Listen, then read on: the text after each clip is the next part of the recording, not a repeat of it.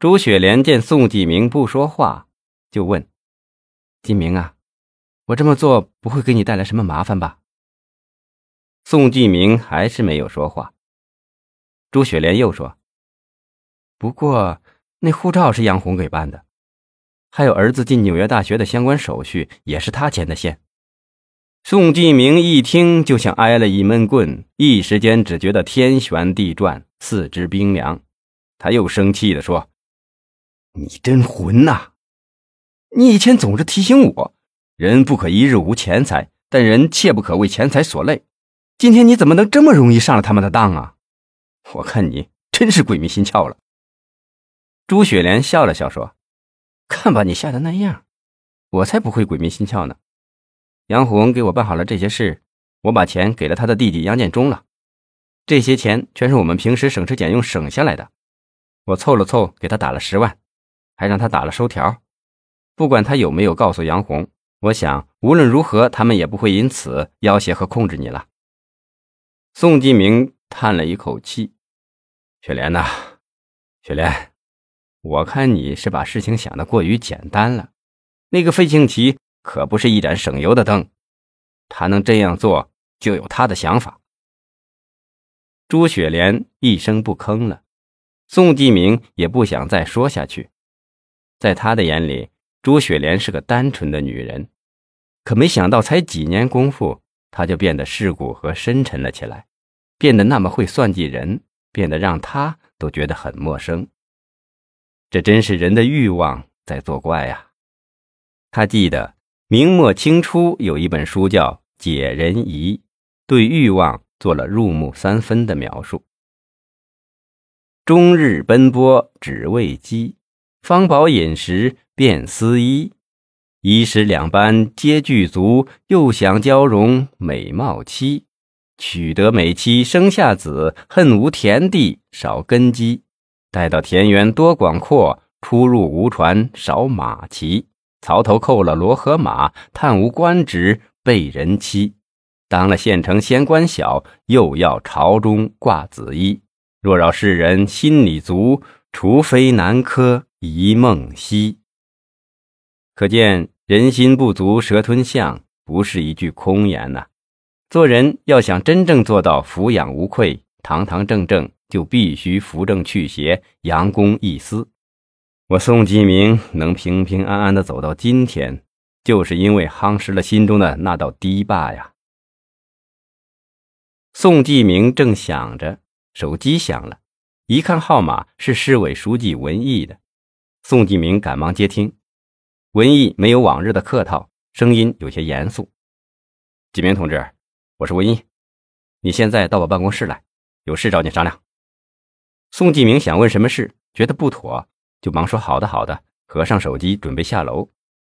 朱雪莲看着他急切的神情，忍不住问：“谁找你啊？什么事非要往上去？”宋继明回过头，冷淡地说：“你别管那么多了。”还是好好的反省反省你自己，先把那些情况写下来，回头我交给组织。说完，他头也不回的下楼，一边换衣服，一边给司机打电话。不一会儿，司机小芳开着车子已经到了楼下。宋继明出门上了车，小芳问：“宋局，咱们去哪儿？”“去市机关大院。”奥迪车汇入南疆城市的车流中。宋继明心情沉重的透过车窗，看着夜幕苍茫中川流不息的车辆。昏黄的街灯在寂寥的冬夜里显得那样的冰冷。车窗外，西北风呼呼的刮着，人们都匆匆忙忙的往家赶。不知不觉间，车子已经停在了市委办公大楼的门前。宋继明下车，回头对小芳说：“小芳啊，你回去吧，如果太晚了，我自己回去。”说罢，径直进了电梯。到了九楼文艺的办公室，文艺早早的等在了那里。让宋继明吃惊的是，省纪委书记祖桂华也等在那儿。文艺说：“继明同志，祖书记和省纪委的同志专门来到南疆了解一些公安工作的情况。下面你就向祖书记介绍一下有关你个人的一些情况吧。”宋继明已经从文艺冷冷的口气中意识到了介绍的含义，他有些生气地说：“祖书记，文书记，你们，你们也不要瞒我了，有什么问题你们就直接说吧，用不着这么绕弯子了。”祖桂华缓缓地开了口：“继明同志，省委领导呢对南江公安局的工作很关注，在这里我想说的是。”就是对你们公安内部的腐败问题，你是负有视察之责的。宋继明听到这里，情绪有些激动，他在办公室里踱起了步。文艺朝他递了一个眼色，示意他坐下。此时的文艺是最能理解宋继明的激动的。这位公安局局长的清廉和正直是出了名的。宋继明坐到了祖桂华对面的沙发上，祖桂华低声说。季明同志，你先不要激动，咱们有什么问题就说什么问题。这样吧，我代表省委先和你谈个话，谈完话，省市纪委工作组的同志再向你了解一些情况。祖桂华和宋继明的谈话结束后，就走出了办公室。文艺又单独和宋继明交代了一些情况，并对宋继明说：“继明啊，今晚这样的谈话，我是不愿意看到的。”也不好做过多的评论，你心里有数就行了。身正不怕影子斜嘛。